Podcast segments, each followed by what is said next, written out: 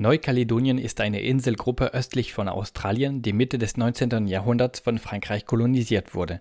Zusammen mit Französisch-Polynesien zählt Neukaledonien zu den zwei letzten französischen Überseegebieten, die laut der UNO nicht selbstbestimmt regiert werden, also sozusagen immer noch Kolonien sind. Es mag in Deutschland komisch klingen, aber die dortigen Ureinwohner nennen sich Kanak. Übrigens, Kanak kommt aus einer einheimischen Sprache von Hawaii und heißt Mensch. Die Siedler übernahmen diesen Begriff, um auch die Ureinwohner Neukaledoniens zu bezeichnen. Mit der Zeit machten sich auch diese Ureinwohnerinnen die Bezeichnung zu eigen. Ein Großteil der Kanak lebt in wirtschaftlich marginalisierten ländlichen Gegenden. Kanaks gelten mehrheitlich als Unabhängigkeitsbefürworterinnen. Menschen, die selber oder deren Vorfahren seit 1853 nach Neukaledonien gezogen sind, nennen sich wiederum Kaldosch.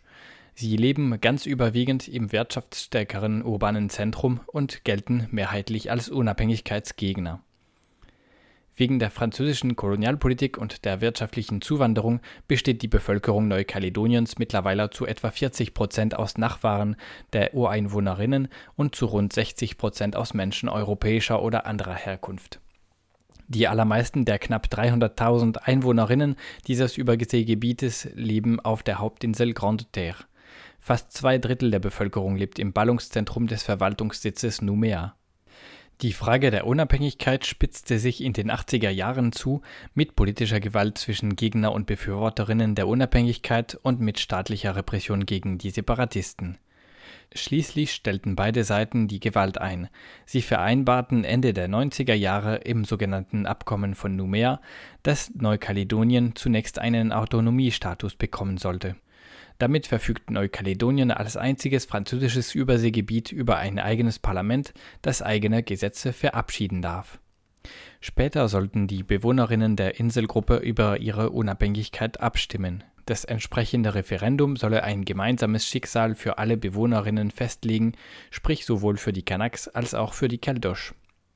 Es solle also nicht um einen ethnischen Kampf zwischen Ureinwohnerinnen und Siedler gehen, sondern darum, ob die Gesamtbevölkerung Neukaledoniens zusammen in Frankreich bleiben solle oder unabhängig werden solle. Dieses Referendum ist nun am Sonntag erfolgt. Die relativ hohe Wahlbeteiligung von 80 Prozent bedeutet, dass sich viele Bewohnerinnen von der Unabhängigkeitsfrage betroffen fühlten. Schließlich stimmte eine eigentlich eindeutige Mehrheit von 56 Prozent der Bevölkerung für den Verbleib bei Frankreich. Doch französische Medien kommentieren nun, dass dieses Ergebnis viel schwächer ausfiel als erwartet. Die Kanaks stellen in ländlichen Gegenden die Mehrheit der Bevölkerung, etwa in der nördlichen Provinz der Hauptinsel und auf den anderen Inseln. Dort stimmten die allermeisten Menschen für die Unabhängigkeit. In der südlichen Provinz der Hauptinsel und speziell rund um Numea sind die Kanaks wiederum in der Minderheit. In diesem bevölkerungsreicheren Gebiet stimmte eine klare Mehrheit gegen die Unabhängigkeit. Laut dem Abkommen von Numea dürfen die separatistischen Vertreterinnen im Parlament im Falle eines Neins beim Referendum bis zu zwei weitere Referenden organisieren. Sie verfügen aktuell locker über die notwendige Eindrittel-Minderheit. Die Unabhängigkeitsgegner hatten wegen dieser Regel auf ein sehr deutliches Nein von mindestens 70 Prozent beim Referendum am Sonntag gehofft. Sie wollten den Separatisten dadurch zeigen, dass auch weitere Referenden kein Ja zur Unabhängigkeit bringen würden.